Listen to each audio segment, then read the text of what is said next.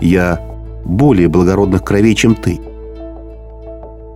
Аннуман ибн Сабит, которому предстояло стать носителем этого великого титула, родился в Куфе, в семье иммигрантов, вынужденных покинуть родную Персию и обосноваться в Ираке. Былая мощь иранского государства не смогла устоять под натиском мусульманского вторжения. И при халифе Усмане ибн Аффане сасанитская власть окончательно была свергнута. А в состав халифата вошли еще не покоренные при Умаре ибн Аль-Хаттабе ее восточные земли. Для истории это означало конец эпохи великих завоеваний. А для Зута, деда Абу Ханифы, порабощение. При взятии Кабула в 652 году Зута был пленен арабским племенем Таймуллах ибн Саляба и вместе со своим семейством переправлен в Куфу. Отец Абу Ханифы Сабит родился после пленения их рода, после того, как ислам пришел в их жизнь. Помимо Кабула, как место рождения Сабита упоминаются города Термес, Неса и Анбар – не исключено, что он жил во всех четырех городах, переезжая туда, где было безопаснее. Внук Абу Ханифа Исмаил отрицает позорный для любого аристократа факт порабощения. «Клянусь Богом», — заявляет он, — «ермо рабства никогда не падал на нас». В этих словах чувствуется задетое самолюбие отпрыска знатного рода, который, однако, не объясняет, почему же богач Зута сорвался с обжитых мест – и вместе со своей семьей отправился в чужую страну. Впрочем, пленение Зуты продолжалось недолго. И, возможно, оно длилось столь недолго, что Исмаил решил им просто пренебречь. Как бы то ни было, дед Абу Ханифы получил свободу. Более того, он вновь сумел подняться по социальной лестнице.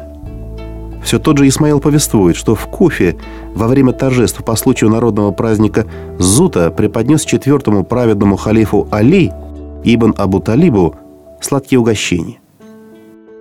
Это свидетельствует, во-первых, о материальном достатке деда Абу Ханифы, во-вторых, о его прочном социальном положении, ибо далеко не каждый куфеец имел возможность угощать главу государства дорогими лакомствами.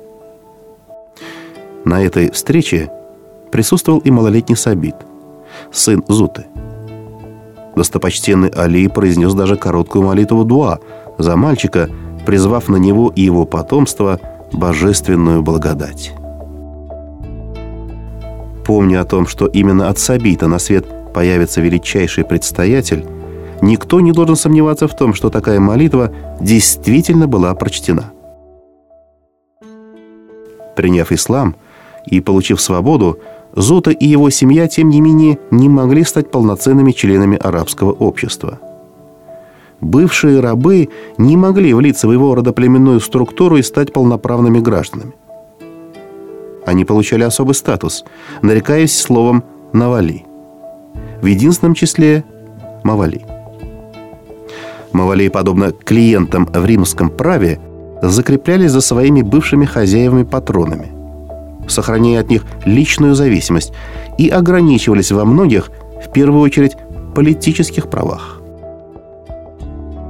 Таким образом, Зута стал мавлой племени Таимуллах ибн Саляб, юридическая зависимость от которого перешла также на его детей и внуков, среди которых был и Абу Ханифа.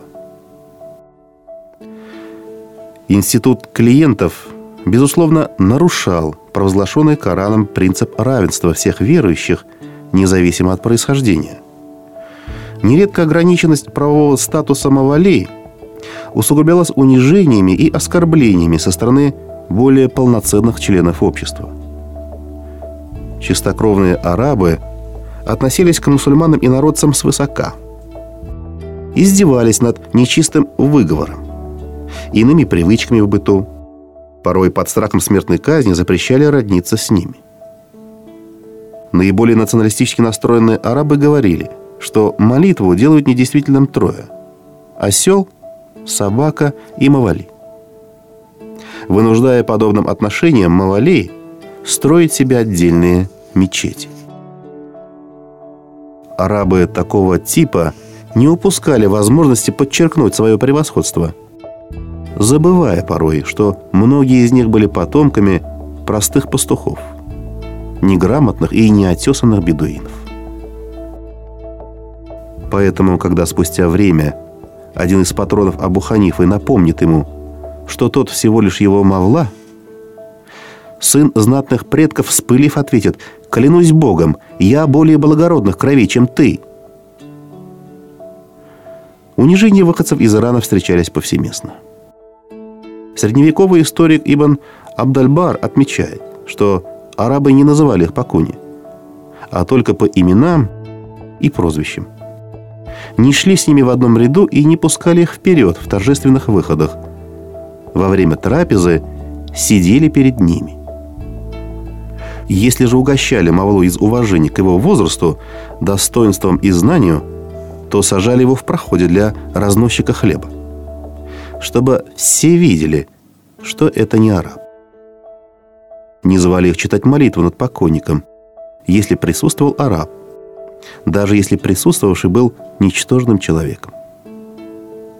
Если сватались к женщине Мавали, то спрашивали согласие не у отца или брата, а у ее патрона.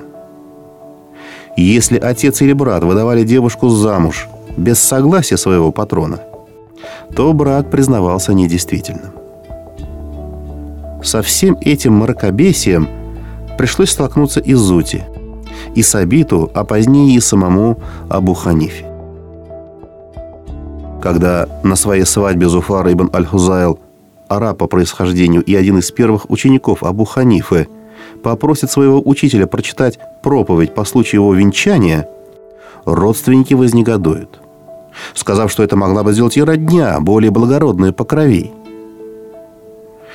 «Приди, мой отец, я поставлю Абу Ханифу превыше и его», — отрежет Зуфар.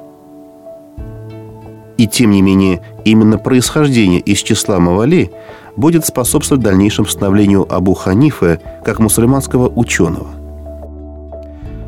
В ту эпоху многие пирсы были отмечены печатью мусульманской науки и знания. Их униженное положение оставляло порой единственный путь для самореализации – религиозную науку, где главным критерием, вне зависимости от происхождения – была степень и глубина образованности. Несмотря на трудности усвоения тонкости арабского языка и насмешки арабов, Мавали уверенно входили в первые ряды знатоков Корана и Сунны. Уже в преддверии рождения Абу Ханифы выходцы из Ирана составили авангард религиозной науки в целом и мусульманского фикха в частности.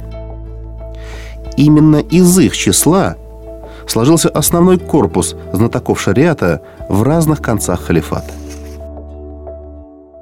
По этому поводу сохранилось немало свидетельств, ярких высказываний и метких сравнений.